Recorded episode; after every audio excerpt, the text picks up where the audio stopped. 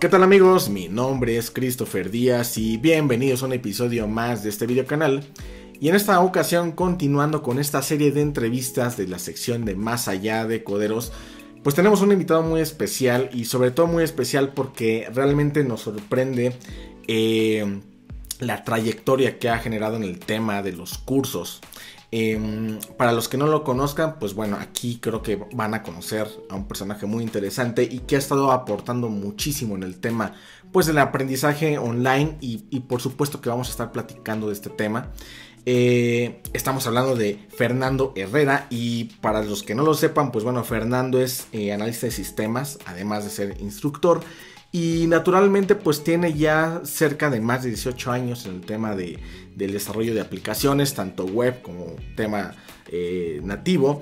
Eh, y tiene por ahí 23 cursos en Udemy y pues eh, sigue la cuenta por ahí y cerca de más de 150 mil estudiantes. O sea, estamos hablando de una cantidad bastante alta. Pero bueno, quiero agradecerle a Fernando. Fernando, un gusto tenerte por aquí. Muchas gracias por aceptar la invitación. No, pues el, el, Christopher Leonel es todo mío, bien sorprendido de que personas como ustedes eh, digan, ok, vamos a hacer una entrevista a Fernando Herrera, que ah, pues eh, hace varios años yo hubiera dicho, bueno, ¿y quién es Fernando Herrera? ¿Por qué me interesa lo que esta persona tiene que decir? Entonces, ha sido, ha sido increíble todo lo que ha pasado en estos últimos años y pues ha sido para mí un privilegio poder brindar, digamos que lo poco que sé a que muchas personas puedan mejorar su trabajo, encontrar un trabajo, terminar proyectos universitarios. Cuando yo decidí comenzar a enseñar en línea, empecé sin, como por decirlo así, sin un, como sin saber en lo que me iba a convertir o sin saber en lo que, lo que iba a hacer después. Si yo me dijera a mí mismo hace muchos años, cuando yo perdí la, la, ilusión de ser profesor porque di clases en una universidad, que tuve muy malas experiencias en la universidad, básicamente porque tanto los alumnos no eran lo que, no, no, iban a las clases como con, la el entusiasmo de aprender, sino que iban a las clases con el, no sé, simplemente para pensar en la siguiente materia de universidad. Entonces eso me desmotivó mucho y sin mucho entusiasmo yo empecé a hacer cursos en línea y apenas tuve mi primer alumno y recibí mi primera calificación de un, bueno, cinco estrellas, dije, pucha, ahí me siento bien haciendo esto. Estas personas sí quieren aprender de uno y cinco años después, cuatro años y medio después, eh, con poco más de 150 mil alumnos y tanta gente que te escribe, Christopher, Christopher diciéndote que gracias a eso lograron obtener un trabajo, que gracias a eso mejoraron su calidad de vida, terminaron un proyecto universitario, lograron vender una aplicación en la App Store, que tienen un, poco de ingreso gracias a una aplicación que están vendiendo. Es increíble, es increíble. Claro, y de hecho, digo, va a haber una parte donde vamos a tocar ese tema, pero es cierto lo que, lo que dices, y muchas personas como ustedes, a veces no se llegan a dar cuenta de qué tanto impacto tienen en la gente, ¿no? Hasta que empiezan a, ver este feedback.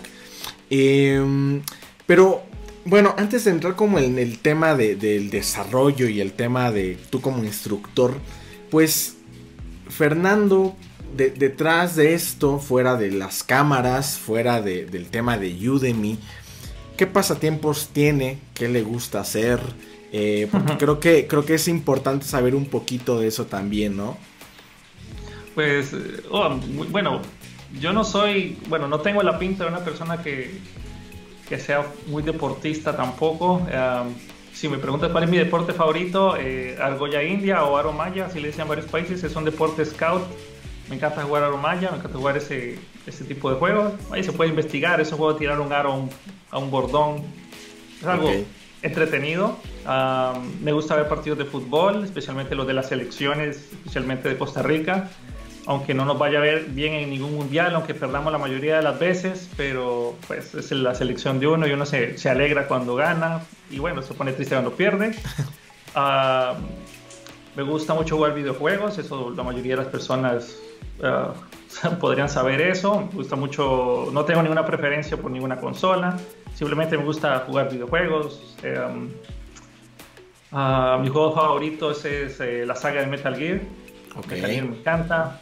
obviamente también los juegos de Zelda, ahí sonó el ringtone de Zelda en, sí. una en media entrevista, qué pena, pero bueno. me gusta mucho pasear a mi perro, mi perrita que tengo por ahí.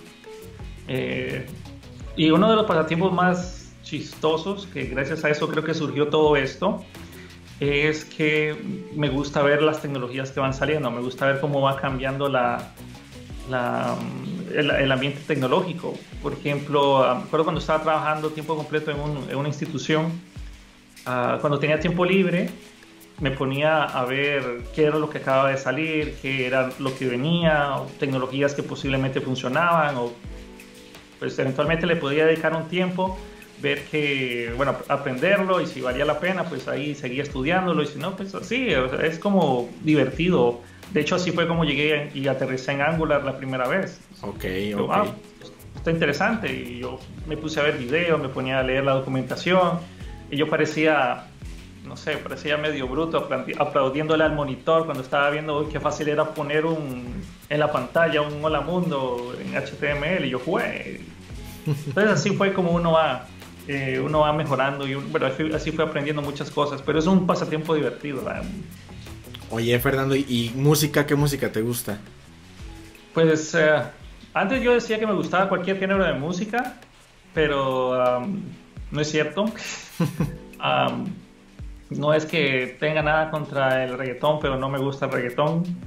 Me gusta, si me gusta el rock, me gusta por ejemplo, de canciones, bueno, me gusta mucho grupos de rock, pero digamos de mi favorito es uno medio perdido, se llama Breaking Benjamin. Okay. Medio perdido el grupo. Um, cantautores como Ed Sheeran también me, me, caen bien, me gusta mucho cómo cantan. más que toda música en inglés, eh, me gusta bastante. Pocas canciones en español me gustan, me gustan los seres del silencio.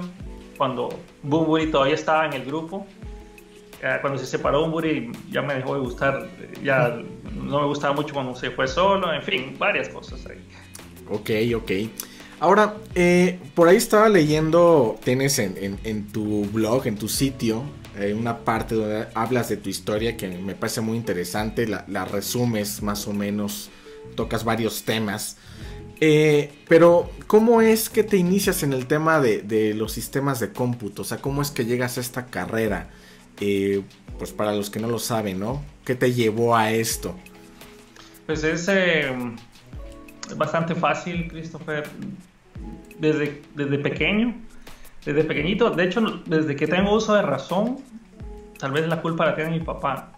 Mi papá siempre ha sido eh, analista programador, desde tiempos inmemoriales, antes de que yo naciera, él trabajaba ya programando en calculadoras muy, muy viejas pero él se dedicaba a automatizar procesos en calculadoras y después cuando salieron las computadoras comerciales, él aprendió a programar ahí. Cuando yo tenía como que 3, 4 años, de mis primeros primeros recuerdos era que mi papá se, bueno, me sentaba en sus regazos y él se ponía a hacer código en la computadora, yo estaba viendo lo que pasaba. Después eh, mi papá me intentó enseñar inglés con varios juegos como el ahorcado, el Handman. Entonces él se creó un ahorcado en DOS y me lo me puso a, jugar ahí en la computadora. Entonces yo prácticamente de toda la vida sabía que yo quería estar en esto, involucrado en algo relacionado a las computadoras. Y de hecho fue, fue súper súper emocionante o increíble la trayectoria como fue pasando porque trabajé con mi papá, él fue mi jefe y después se tornaron al revés los papeles y después yo fui el jefe de mi papá. Entonces es como medio extraño, pero prácticamente es culpa de mi papá. ¿Y él actualmente sigue ejerciendo? Sí, él, em, bueno, hace un año que dejó de programar y está haciendo, por decirlo así, un retiro, porque ya tiene, él ya tiene 59 años. Entonces dijo, no, ya no quiero programar por este año, entonces se fue a hacer un retiro y... Em, eh, pero hasta el año pasado él seguía programando. Posiblemente él vuelva a programar o quién sabe qué va a hacer después de ese retiro. Ok, ¿y tú, Fernando, cuántos años tienes? 33. 33, ok. Ahorita el 21 de octubre voy a cumplir 34. Ah, ok, ok, ok, ok. Además, número, número ahí especial. Ok, y entonces, y de hecho por ahí leí en tu historia que, em, pues, además de la influencia de tu papá, pues tú te, te fuiste involucrando incluso, creo que Eh, no, sé si fue como a nivel de la preparatoria o una cosa, eh, estudiaste algo técnico, ¿no? Y luego ya te fuiste a la, a la carrera y, o sea, creo que siempre estuvo presente el tema, ¿verdad? Sí, desde el colegio, el colegio estudié un bachillerato técnico en computación, de ahí estudié una carrera de ingeniería en sistemas, eh, me pasé de una universidad, me fui a otra, em, me gradué de eso y no tengo ninguna maestría, tal vez en un futuro la saco o voy a pensar en algo al, respecto, pero es que es, en mi caso soy más como apasionado de cosas no te van a enseñar en la universidad porque son tecnologías que vienen saliendo tienen poco tiempo o mm, para que lleguen a la universidad falta un poco para, para que les decidan enseñar. Entonces, eh, pero ya veremos qué pasa en el futuro. Pero sí, básicamente toda mi trayectoria, todos mis estudios han sido relacionados a uno, relacionado a computación, o dos, la enseñanza, de alguna manera. Claro, claro. ¿Y en qué momento o cómo te das cuenta que tienes como esta vocación por, pues, por enseñar, ¿no? Por... O sea, yo creo que no todas las personas eh, tienen esta capacidad, o al menos si lo intentan, no siempre se corre con la misma suerte porque creo que también tiene mucho que ver con la forma en la que uno transmite los conocimientos, etcétera. Pero ¿cómo, cómo te das cuenta que eso es lo que te gusta? Pues ah, es algo que también yo ya sabía que quería hacer. Yo siempre he tenido esos dos como goles o objetivos en la vida. Uno era ser programador y otro eh, ser profesor de clases de programación o algo relacionado. yo siempre quería hacer una de estas dos. Ah, solo haciendo un pequeño paréntesis, yo creo que todas las personas pueden enseñar. Para algunas personas es más fácil que otras. Algunas personas van a requerir preparación más que otras. Em, pero yo me acuerdo que a mí me encantaba cuando, antes de, de dar clases en alguna universidad o crear cursos, a mí me gustaba mucho hacer las capacitaciones a los usuarios finales. A mí me gustaba, uh, yo creé este sistema, que les voy a explicar cómo funciona. Eh, más que todo porque me caía mal cuando otras personas lo hacían y yo les decía, mira, eh, que con este botón ellos van a poder hacer, es el atajo para que programan esto rápido. Entonces se les olvidaba exponer eso. Entonces decían, bueno, yo me maté quién sabe cuántos días en hacer esa funcionalidad porque no la explican. Entonces me gustaba que, explicarlo como a mí me hubiera gustado pues aprenderlo. Entonces con esa, método, esa, con esa idea yo decidí em, probar suerte. bueno, como, como, te dije originalmente, no empecé directamente en, cursos en línea, empecé presencial. Tuve que prepararme más o menos un año para poder dar clases. Empecé, yo soy de Costa Rica, pero viví muchos años en Honduras y ah, para poder dar clases en una universidad se necesitan ciertos diplomados allá. Decidí sacar eh, esos, esos diplomados un año y mm, ahí empecé, empecé a dar clases en la universidad. No me gustó mucho la experiencia, ya llegaremos al tema después, pero decidí em, intentar crear un curso en línea. Eso es otra, otra historia, pero decidí empezar a hacer un curso en línea porque no me gustaban los que existían y decía, yo me decía, Uy, este curso yo lo puedo hacer mejor, yo lo puedo hacer mejor, yo puedo hacer este curso que sea más fácil de asimilar, que sea más fácil y divertido para las personas. Y así fue como empecé. Ok, y justamente eso, eso deriva en la siguiente pregunta, ¿no? ¿Cómo es que tú, cuál es tu primer encuentro con Udemy, ¿no? Porque debo, debo decirlo, la verdad es que yo la primera vez que entré a Udemy creo que no, le había dado tanta importancia hasta mucho después. Y encuentras de todo en Udemy, ¿no? O sea, yo he visto cursos que, este, lo acabas tú de decir ahorita, ¿no? Este, yo por ahí vi un curso, no me acuerdo, creo que era JavaScript, no me acuerdo. Y literal el tipo estaba en su recámara eh, y atrás hasta la cama extendida y... o sea, y, y, y bueno, pero quiero, me gustaría saber cómo fue tu acercamiento porque creo que ah, vamos a hacer mucha referencia a esa parte. Sí, así me pasa lo mismo. Yo al principio, bueno, el fondo es cuestión de uno, digamos, yo tengo una silla allá que obviamente en los últimos videos tengo una pantalla verde por aquí, que no, no, la, no la tengo puesta, pero por ahí tengo una pantalla verde para remover el fondo, para que se mire un poco más bonito. Pero cuando empecé, eh, no, no tenía nada de eso. Uno, en, como tú dices, en Udemy puedes encontrar desde cómo hacer pan hasta un curso de configuración de servidores.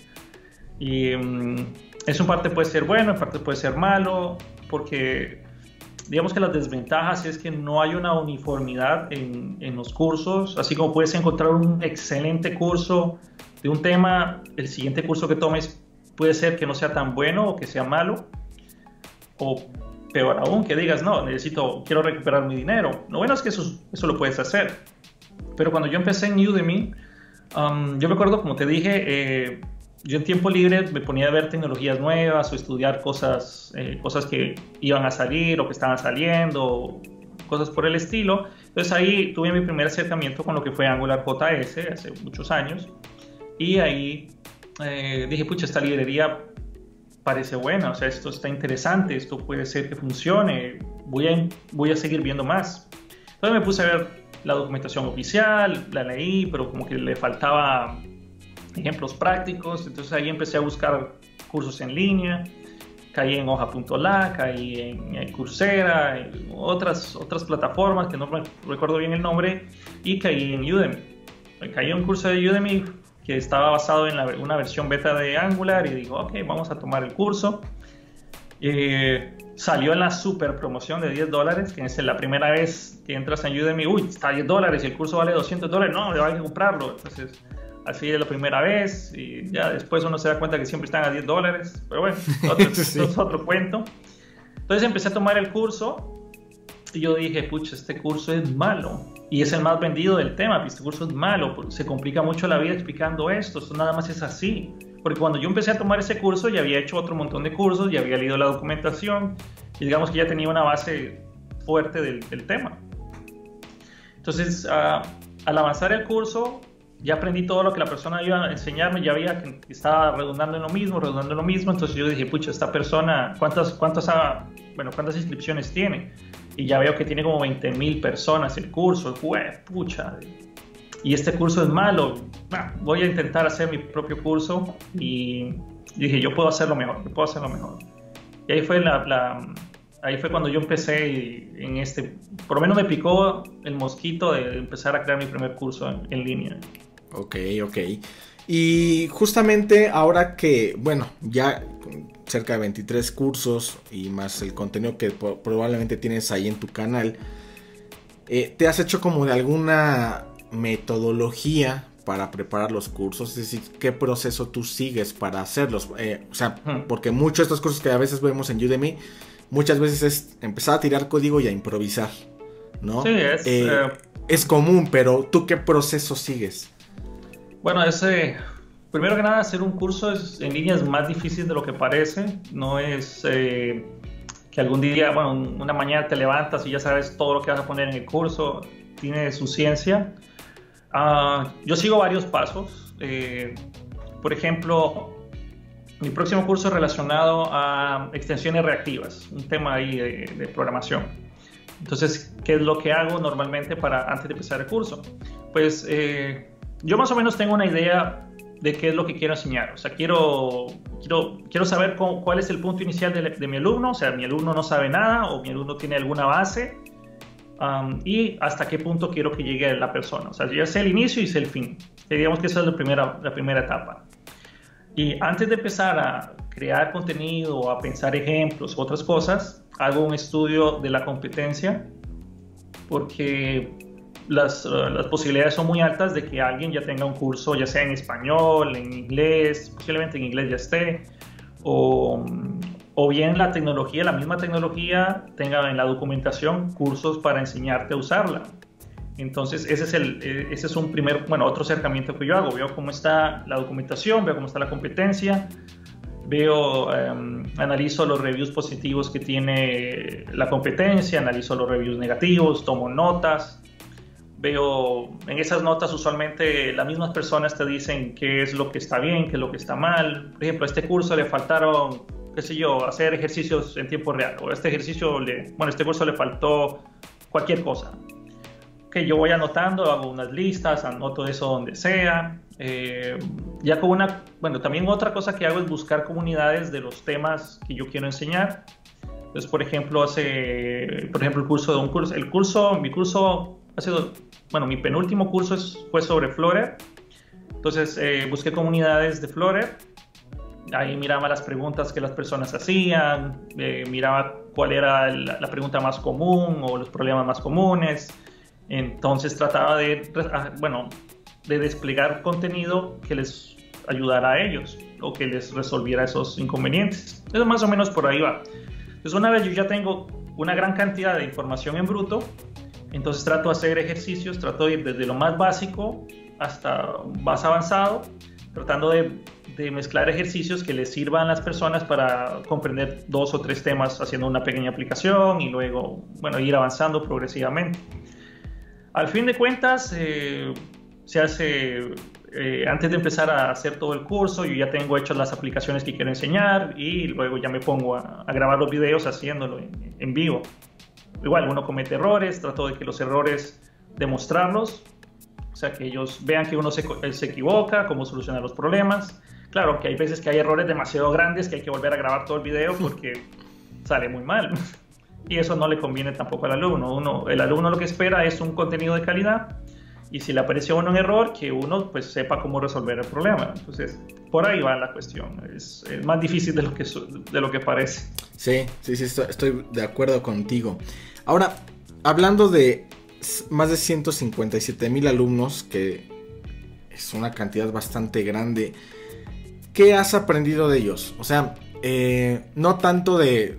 Naturalmente te van a hacer siempre cuestiones técnicas, pero hay un, hay un aprendizaje que tú tengas de ellos hacia ti, algo que hayas aprendido de tus alumnos. Ah, sí, claro, no sé, un montón de cosas, demasiadas cosas, como por ejemplo la principal es creer en mí mismo, que mm, cuando uno empieza a hacer un curso, la principal preocupación que uno tiene es, ¿seré o daré el conocimiento necesario o para que los alumnos aprendan este tema de mí? ¿O lo que yo estoy haciendo realmente otras personas lo van a valorar? Porque uno, la primera, especialmente la primera vez, uno está súper inseguro de sí mismo uh, podrá decir, bueno, pero yo no soy experto en la materia, yo no tengo tanta experiencia. Y, y digamos que tú dejas a un lado ese miedo y cuando los alumnos te dan su feedback, su retroalimentación y te dicen, este curso me sirvió, gracias, esto es lo que yo estaba buscando y uno realmente se siente bien, uno realmente dice, ok, eh, lo hice bien, lo hice bien. Y uno se da palmaditas en la espalda a sí mismo y que lo hiciste bien, Fernando, está bien, está bien. Entonces uno va ganando confianza en sí mismo. Ah, también he aprendido que no les puedes quedar bien a todo el mundo. Por, por más que quieras, eh, siempre hay personas que están buscando o algo más de tu curso o están pensando en, en temas más allá o simplemente no les gusta cómo hablas, cualquier razón. Entonces al principio las reseñas negativas eran muy duras afectaban muchísimo, o sea, eh, es, como que te critiquen, bueno, no es, no es como, es literalmente que te critiquen el trabajo que hiciste en tres meses, cuatro meses, para que alguien te diga, no, este curso no sirve, es una basura, no lo tomen. Entonces esas cosas te pegan muy duro. También he aprendido, eh, especialmente, creo que también esto me, me ha gustado mucho lo que he aprendido, que en el mundo hay mucha gente buena, que hay muchas personas que realmente quieren aprender, que quieren aplicar lo que tú tienes, lo que tú quieres enseñar. Y um, básicamente, gracias a todas esas personas, gracias a todos los alumnos eh, que yo tengo principalmente en Udemy, porque es prácticamente la principal plataforma en la que estoy enseñando. Gracias a todos ellos eh, me han permitido a mí realizar no sé, tantas cosas en mi vida que no hubiera sido posible si, no, si ellos no hubieran decidido, ok, vamos a darle la oportunidad a Fernando, a ver si este curso vale la pena. Y sí, eh, muchos alumnos me dicen, gracias Fernando por haber cambiado mi vida, pero realmente fueron ellos los que han cambiado mi vida de maneras que ni se imaginan. Claro, ¿no? Qué increíble. Y justamente ahora que hablamos de estas plataformas como Udemy, el propio YouTube, que eh, pues ahora mucha gente se está subiendo a, la creación de contenido. Eh, y vemos por doquier precisamente cursos y gente que se están animando a crear tutoriales, etcétera. En Udemy, pues digamos que es relativamente fácil subir un curso. La calidad ya es otra cosa. Pero em, para aquellos creadores de contenido, sobre todo de temas de cursos, ¿qué consejo les das? Que digo, Udemy da muchos consejos, tiene muchos videos de hasta de iluminación, de audio, en, en YouTube también te dan consejos, pero ¿tú qué consejo les das a aquellos que sobre todo se quieren dedicar al tema de impartir conocimiento? hay, varias eh, consideraciones básicas, por ejemplo, tener un buen micrófono. Si vas a grabarte hablando, necesitas un buen micrófono. Si no te escuchas bien, posiblemente la persona no vaya a pasar más de 5 segundos viendo tu, tu video. Eh, consigue un buen micrófono, es, es primordial. Dependiendo de lo que tú vayas a enseñar, consíguete una cámara apropiada, puede ser inclusive el mismo celular, asegúrate un celular que grabe 720, 1080, no necesariamente tiene que ser 4K, pero tener una buena calidad en tu imagen, en, el video que, de lo que vas a enseñar es fundamental. De ahí depende mucho de lo que enseñes. Por ejemplo, en mi caso puedo hablar de, código de programación. Si, si vas a enseñar código de programación, antes de sentarte a empezar a tirar líneas de código, asegúrate de haber hecho el programa una o dos veces antes porque cuando te sientes y no sepas eh, por qué no está funcionando el programa, tienes que poder responder eso rápido, o sea, saber que, en qué fallaste, qué está saliendo mal, porque vas a perder credibilidad si tú, si tú no sabes qué es lo que está pasando. Si sucede un error y tú no tienes ni la menor idea por qué sucede el error, la gente va a decir, mm, ¿y por qué voy a aprender de esta persona que obviamente no sabe lo que está haciendo?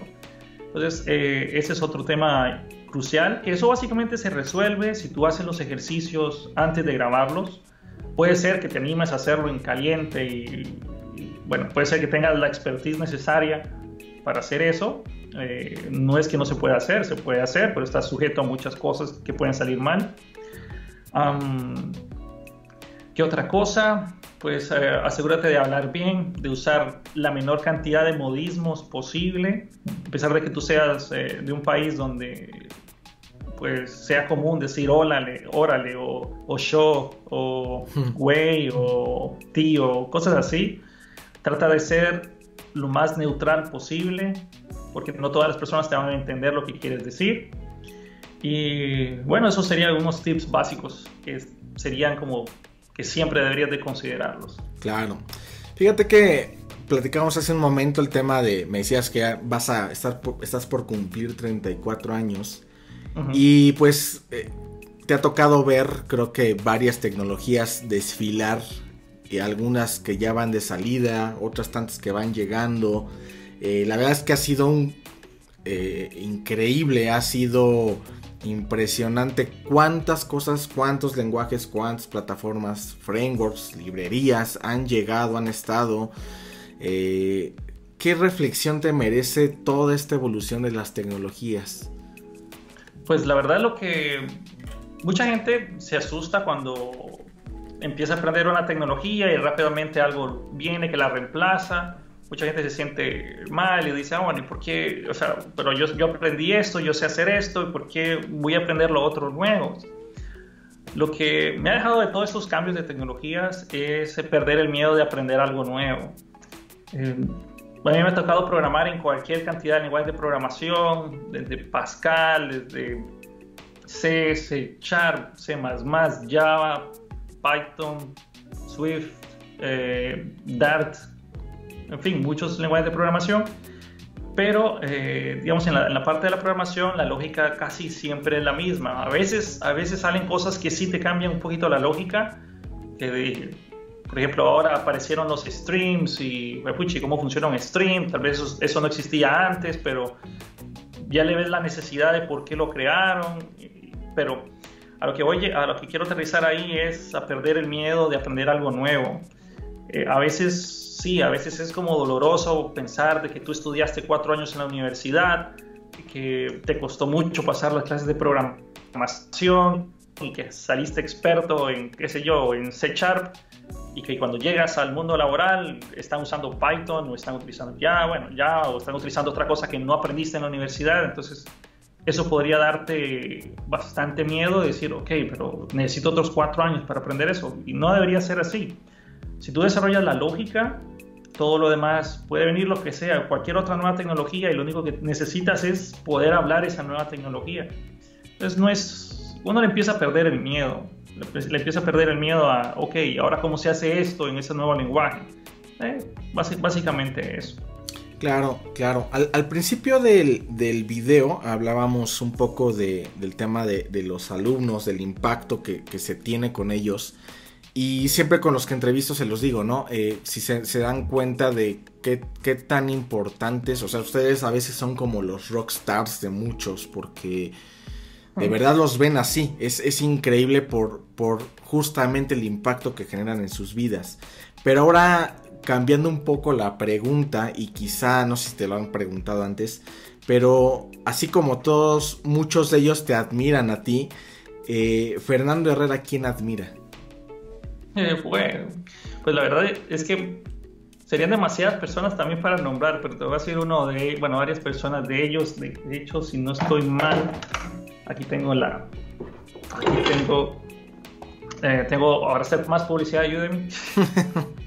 Aquí tengo eh, varias autógrafos de personas que, que, admiro, que he tenido suerte de poder haber encontrado en la vida real, en algún evento, en alguna actividad. Eh, empezando con uno de ellos es Angela Yu. Ella es una... Bueno, ella empezó siendo modelo, sí, modelo de pasarela y pasó también a, bueno, se convirtió en profesora de, temas de programación. Siendo, teniendo solo como cinco cursos, la chava tiene como 200, 300 mil alumnos. Es exagerado, es, una, es increíble lo que esta mujer ha logrado con un cambio de perspectiva tan grande. O sea, ella modelo y toda la cosa y, ok, no, voy a decidir estudiar para, hacer, para enseñar programación en línea. Entonces, bueno, es un cambio drástico, pero es un caso de éxito otro es eh, Maximilian Schmachmüller. Puede ser que el apellido lo pronuncie mal, pero Max es un, eh, aparte de ser un excelente instructor, aparte de enseñar prácticamente los mismos temas que yo enseño, eh, es digamos que un ejemplo que yo he tenido desde que tomé un curso con él. Tuve la oportunidad de saludarlo un par de veces, le regalé un café de que, porque ya sabía que lo iba a ver en un, evento de Udemy, entonces le decidí llevar un café ahí, decirle gracias y todo eso, me tomé un par de fotos con él, pero me sorprende, eh, a pesar de que seguramente el, tipo este es millonario, es, eh, tiene, digamos que la mayor parte de sus problemas económicos resuelto, el tipo es súper humilde, él va con una camisa que a veces hasta tiene huecos en la, en la espalda o que la ha lavado tantas veces, pero es su camisa favorita y la usa. Y mm, así, así me gustaría ser a mí, o sea, me gustaría, obviamente la parte del dinero también, pero me gustaría que mm, eh, poder ir así con esa tranquilidad con la que el tipo va, de que no le importa lo que opinen de él, eh, de tener esta capacidad que él tiene de crear estos cursos, de seguir estudiando para seguir enseñándolo, es, es impresionante. Hay muchas personas, son muchas personas. También eh, una de las principales es eh, mi papá, por ejemplo, que él a sus 59 años todavía programaba. Es un caso de, digamos, si a mí me ha tocado pasar por tecnologías, no digamos él, que pasó desde programar desde consolas, solo sumar y restar, bueno, vio crecer la interfaz visual, vio morir parte de la aplicación visual y mantenerse en consola, después pasar a lo web, después hacer solo configuraciones en servidores y seguir dando la lucha ahí y haber criado toda una familia gracias a programar. Entonces, también son personas que, que admiro mucho. Eh no necesariamente solo personas que son relacionadas al ámbito de la programación. Ah, por ejemplo, tengo mi mejor amigo que él está viviendo en Honduras. Es un chavo que le ha tocado vivir cosas muy, muy duras. Y él siempre está sonriendo, él siempre, siempre está feliz. Es, es, son esas personas que tú las ves sonriendo y tú dices, no, a este tipo no le pasa nada malo. Y después te das cuenta de que a él lo extorsionaron, de que le mataron familiares, de que tiene, a veces no tiene con qué pagar la renta de la casa al día siguiente, pero tú hablas con él y él siempre está feliz, él siempre está dispuesto a escucharte y es increíble. Hay muchas personas, muchas personas que tienen esa, bueno, que vale la pena estar cerca de ellas porque te transmiten tantas cosas positivas, tantas ganas de seguir eh, o sea, de ver que tus problemas no son tan grandes como realmente lo son. Entonces, bueno, y puedo seguir así toda la noche. Ok, qué, interesante, esa creo que, creo que da para reflexionar bastante. Oye Fernando, y ya entrando justamente ahorita al tema de, la educación, que es un tema muy importante en estas entrevistas, eh, pues justamente lo estábamos diciendo, ¿no? Hay una gran cantidad de cursos, muchos tutoriales por ahí en Udemy, en Coursera, en Udacity, etcétera. Eh, plataformas nuevas que están surgiendo, que se animan y dicen, oye, pues yo quiero hacer mis cursos y se crean su plataforma, algunos se basan en algún open source, otros se las crean por ahí, etcétera. Pero con tanta oferta que hay ahora, eh, estamos ahora en esta hiperconexión, ¿cuál crees realmente que es el reto a, resolver en la educación en línea? ¿no? O sea, hay plataformas que hay, tienen muy buena mercadotecnia, que, te venden como que el curso wow, pero al final a veces te quedan cortos, ¿no? Eh, ¿Cuál crees el, que es el, que es el reto a resolver en la educación en línea? Bueno, ah, creo que es que hay que es un tema bastante grande, pero hay muchos como pequeños problemas que se pueden hacer grandes dependiendo de la persona. Por ejemplo, eh, tener alumnos, poder llegar a alumnos es, es, uno de los principales problemas que se puede tener. O sea, tú puedes crear, tener el mejor curso del mundo, pero si no tienes alumnos, no, vale de nada.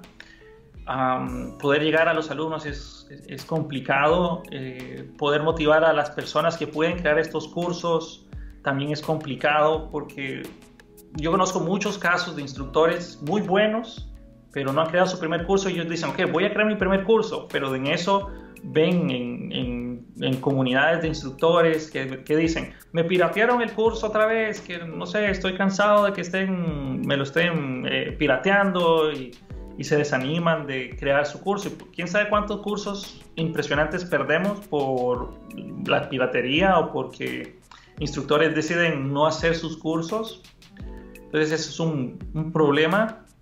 Creo que eh, hay que, todavía no llegamos a un balance perfecto entre uh, poder pagar por un buen curso o que siga un estándar el curso y que sea accesible para todas las personas.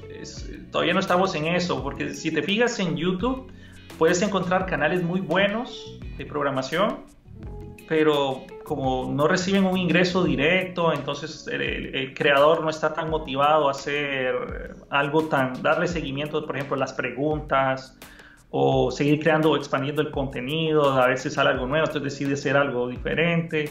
Lo mismo sucede en Udemy. En Udemy eh, hay muchas personas que deciden crear su curso sin estar realmente preparados para, para enseñar el tema o simplemente tratan de jugar con la mercadotecnia diciendo que mi curso es profesional, a máster o de cualquier cosa y realmente no lo es solo para atraer alumnos. Entonces eso a veces puede decir que puede crearle esta falsa expectativa al alumno de que yo no voy a creer en estos cursos porque simplemente hablan, el título es impresionante pero realmente no tiene nada dentro. Entonces es difícil, es difícil el, el poder llegar a tener alumnos, poder que, hacer que los alumnos crean en ti, eso es, eso es realmente complicado. Puedes jalar alumnos, poder hacer que los alumnos confíen en ti, que decidan, ok, voy a invertir estos 10, 20, 30 dólares en que me costaron ganarlos, que son horas de sacrificio, horas de trabajo duro, ¿por qué los voy a gastar en lugar de invertirlos? O sea, sería pensar en invertir, pero dice, ¿por qué los voy a gastar? ¿Por qué voy a arriesgar estos, este dinero en este curso? Y eso es uno de los principales problemas de la educación en línea, poder llegar a esa, hacer que los alumnos te vean bien a ti. Claro, y fíjate que de ahí nace una disyuntiva que es muy recurrente, sobre todo en las comunidades o en, lugares donde se habla del tema de, web, de desarrollo, etc. Siempre está como esto de si estudiar universidad o estudiar mejor cursos yo siempre he pensado que se puede haber un equilibrio y que depende mucho de la persona, pero eh, en tu caso, en tu opinión particular, eh, ¿tú qué beneficios ves que ofrece la, educación en línea, en este caso? Eh, beneficios respecto a la educación tradicional que puede ser la universidad, por ejemplo. Sí. Bueno, hay, bueno, principal para mí bueno, hay dos principales, vamos a decirlo así. Uno, que es que vas a poder encontrar un tema que no te van a enseñar a la universidad. Por ejemplo, eh, un tema que está bastante caliente en este momento es Flutter. Entonces, no vas a ir a una universidad a que te enseñen Flutter. O sea, no sucede. O sea, no va a pasar por lo menos en unos años si es que la tecnología de Flutter sigue creciendo. Pero imagínate que tú tienes, eh, quieres aprender eso. No hay, bueno, prácticamente no hay de otra que irse a buscar un curso en línea, a ver la documentación. Pero básicamente es, es aterrizar en algún sitio web para aprender eso las universidades tradicionales no te van a enseñar temas tan, tan actuales. Posiblemente sí te pueden enseñar temas recientes, pero no tan a la vanguardia como si puedes encontrar cursos en línea. Y otro es que pudiera ser que el tema es el mismo, estás viendo el mismo tema en la universidad y puedes encontrar el mismo curso en línea, pero posiblemente el profesor que puedas encontrar en línea es alguien que sería imposible que tú lo conocieras en la vida real. Eh, por ejemplo, el caso mío con Maximilian, que es un excelente instructor, si no fuera por la enseñanza en línea, jamás hubiera ido a Alemania para aprender de esta persona. Me hubiera tenido que conformar con lo que tengo a la mano. Entonces esas serían las dos eh, características principales que siento que tiene una ventaja la educación en línea, que puedes estudiar cualquier tema ah, de vanguardia y que puedes encontrar profesores realmente sería imposible llegar a ellos si no fuera por el Internet. Claro, y ahí viene la contraparte, ¿no? ¿Cuál, sería la parte que destacaría de la educación tradicional por encima de, la educación en línea? O sea, ¿cuál crees que podría ser? Sí, es muy, muy, fácil, muy fácil. Es, eh, el, tema es muy fácil, se responde muy fácil. Que, um, digamos que tú quieres ser programador, ¿qué tienes que estudiar? O sea, normalmente eh, las universidades ya te dan una, una fundación, o sea, te dan una base de todos los conceptos que deberían de ser parte de cualquier, en este caso, desarrollador o, o, ya sea abogado, entonces tienes toda la base legal que necesitas. Las universidades, la educación tradicional sí te da esta base si tú no la conoces, o sea, si tú no sabes, no digamos que no te vas a la universidad, decides irte solo por lo que encuentras en cursos, ¿Cómo sabes tú qué es lo que necesitas estudiar? ¿Qué es, ¿Cómo sabes tú qué es, eh, eh, cómo desarrollar mi lógica? O, de verdad yo necesitaría estudiar contabilidad. Entonces, eso te lo resuelve la universidad porque son usualmente programas que ya han sido evaluados por catedráticos de muchas bueno, de muchas eh, otras universidades que llegan a tener un consenso de vamos a hacer este plan de estudio porque nosotros creemos que es la mejor forma para llegar a ser, qué sé yo, abogado, ingeniero de sistemas, doctor. Y eso no te, lo, no te lo da la educación en línea directamente. La educación en línea no te va a dar una carrera universitaria. Y estos, bueno, sí se podría, pero inclusive son las mismas universidades que imparten este tipo de, de cursos quienes te pueden certificar ese, ese diploma entonces esa sería una de las ventajas de la universidad, que ellos ya tienen el programa, ellos ya, ya lo han evaluado, es válido, eso es lo que realmente pesa en la mayoría, bueno, en muchas empresas y especialmente te dan la base de lo que deberías de ir a hacer después cuando salgas de ahí. Y fíjate que además es, es cierto en el tema de que muchas veces estos estudiantes van, se van a los cursos, y a lo mejor aprenden la tecnología o aprenden cierto lenguaje o aprenden la herramienta. Pero esos fundamentos a veces quedan ahí y luego tienen que buscar como que cursos o andar como llenando esos huecos que a lo mejor una universidad no, no, les dio o que decidió no tomarla porque lo vieron como algo obsoleto, porque a veces ven la, universidad como algo obsoleto, ¿no? o sea, como que el tronco lo ven como que, eh, como para qué. ¿No? El tronco común. Em, ahora, no sé si alguna vez este, te has preguntado esto. Eh, imagínate por ahí que, hubiera un, un, escenario catastrófico donde de pronto se acabara el, tema de, del el tema digital, se acabara el internet, ¿no? Llegáramos como un, no quiero decir como un oscurantismo, pero todo el tema digital muriera. ¿A qué te dedicarías si no fuera este tema? Pues eh, ahí sí, digamos que tal vez sí comería, me iría, a comer tierra por un tiempo porque sí me costaría adaptarme, porque básicamente todo, casi todo mi mundo radica en algo tecnológico, en, enseñar algo mediante internet, pero mm, podría ser agricultor, podría tal vez, eh, bueno, yo, yo fui scout por 22 años y sí, desde novato hasta ser dirigente también. Eh, entonces me gustó mucho, o sea, yo, yo siento que yo tal vez podría hacer trampas comerciales así hechas de madera, bambú, mecate, para cazar, tal vez, tal vez podría irme por ahí. Después, quién sabe, hacer cursos para cómo crear tu propia trampa para atrapar conejos. Entonces, ya, inscríbete o qué sé yo, dame un conejo y yo te enseño cómo hacer la aula para atrapar conejos. Qué sé yo, ¿verdad? Entonces, es, eh, yo siento que podría ser o agricultor o algún tipo de cazador haciendo algo así, algún tipo de trampas manuales. Ok, ok. ¿Crees que en algún futuro el tema de la programación, aprender a programar, se vuelva parte de la educación básica? Así como de pronto aprender español, aprender matemáticas, aprender ciencias. Hablamos en la primaria incluso. ¿Crees que en algún momento la programación pudiera ser una de esas materias?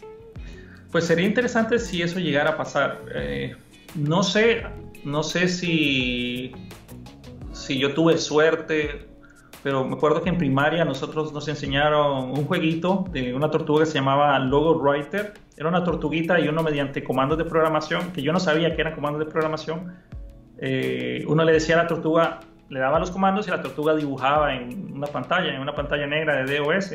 Eso fue en Costa Rica hace, no sé, en el 96, por ahí, 95 menos, por ahí, por ahí. Y eh, prácticamente nos enseñaron a programar sin darnos cuenta.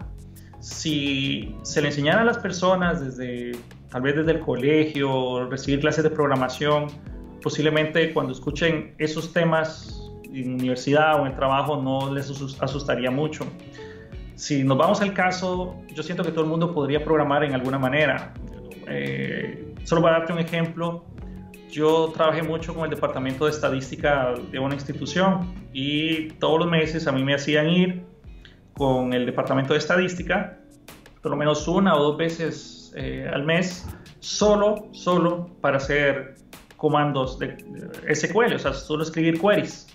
Entonces ellos me decían, la gente de estadística, ah, Fernando, ayúdanos a sacar todas las personas que, qué sé yo, todas las mujeres de, esta, de este listado Ok, salía de asterisco from y empezabas a escribir el código. Ah, ok, ya está, está servido, ahí lo tienen. Ah, pero ahora queremos también que nos limites quiénes son entre, qué sé yo, entre edad fértil de estas mujeres, entonces entre 18 a 30 años. Ah, bueno, ok, entonces le pone la condición.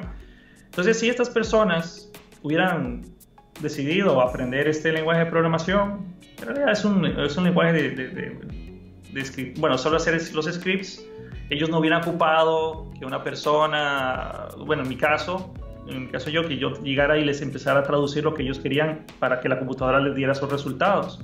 Y aprender eso es relativamente sencillo, pero les da como miedo escribir los comandos en la computadora para tener esos resultados. Entonces posiblemente, posiblemente eh, sería conveniente que todo el mundo supiera por lo menos programación básica, ver cómo es que funciona la computadora. Claro, claro. Bueno, pues ya, ya casi vamos cerrando con esta entrevista, Fernando. Y me gustaría saber cómo te visualizas tú en el mediano plazo. Me imagino que seguir, te veo en este tema todavía, pero bueno, ¿tú qué te ves haciendo en el mediano plazo? Pues bastantes, bueno, a, mediado, a mediano plazo, pues espero seguir en esto, o sea, espero, espero que por lo menos eh, los cursos en línea todavía sigan siendo demandados, por lo menos mis cursos, que los alumnos todavía quieran seguir aprendiendo de lo que yo puedo enseñar, eh, seguir aprendiendo nuevas tecnologías, porque una de las ventajas que tengo, tal vez es porque me ha tocado aprender muchas cosas, para mí es bien fácil asimilar temas nuevos y explicarlos se me hace más fácil entonces, servir así de puente entre algo de vanguardia que acaba de salir y transmitírselo al mercado de Hispanoamérica me es bastante fácil, entonces me gustaría poder mantenerme en eso.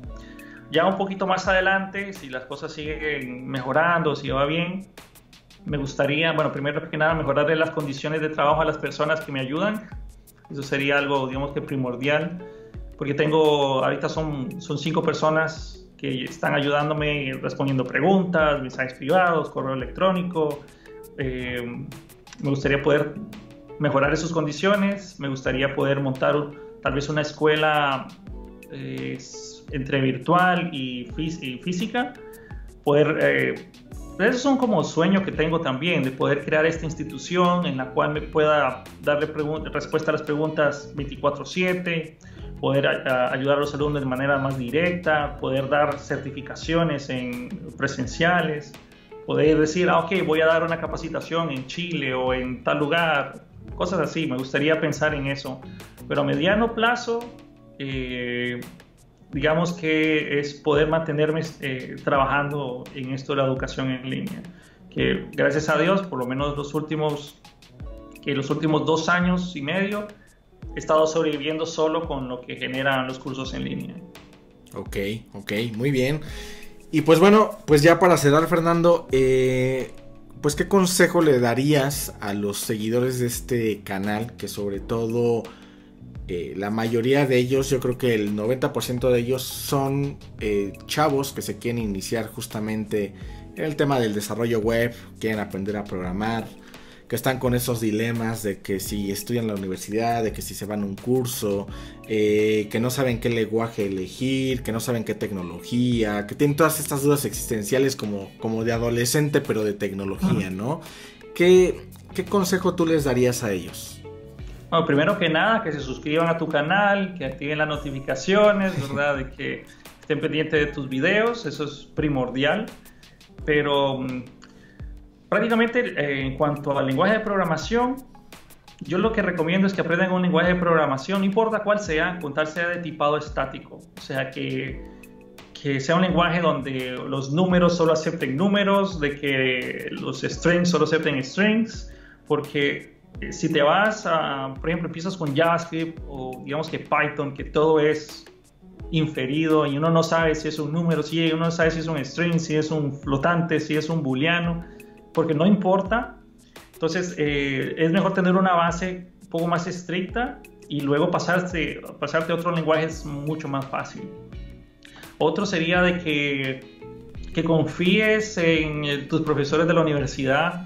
Yo sé que eso es duro, porque a veces dicen, no, pero este tipo no sabe lo que está haciendo. Sí, o dices, oh, pero estos temas ya son desde hace muchos años. Yo no voy a programar en Pascal, yo no voy a programar en C, yo no voy a hacer nada de eso.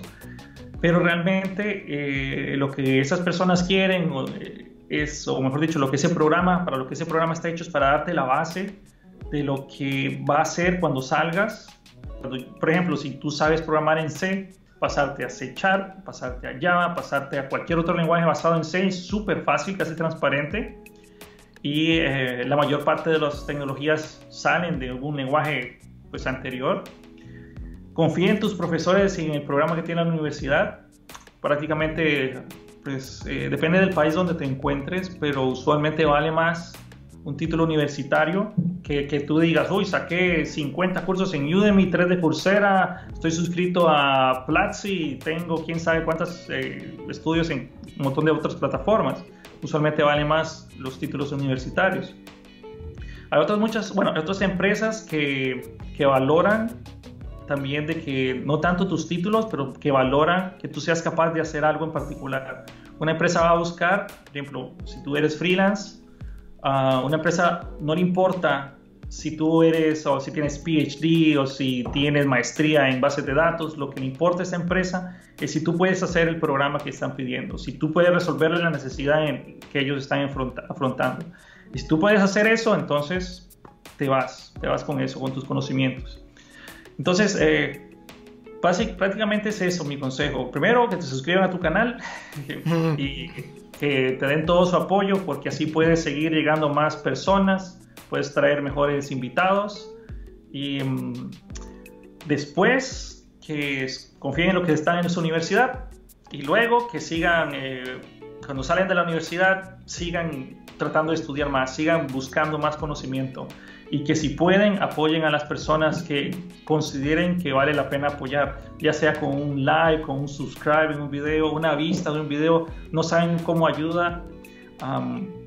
tampoco digas tú como persona, tú estás viendo este video actualmente y dices, ah, bueno, está bien, vi el video, me gustó, qué bueno, mi like no significa nada, pero, o mi vista no significa nada, o mi review en el curso no significa nada, eso no es cierto.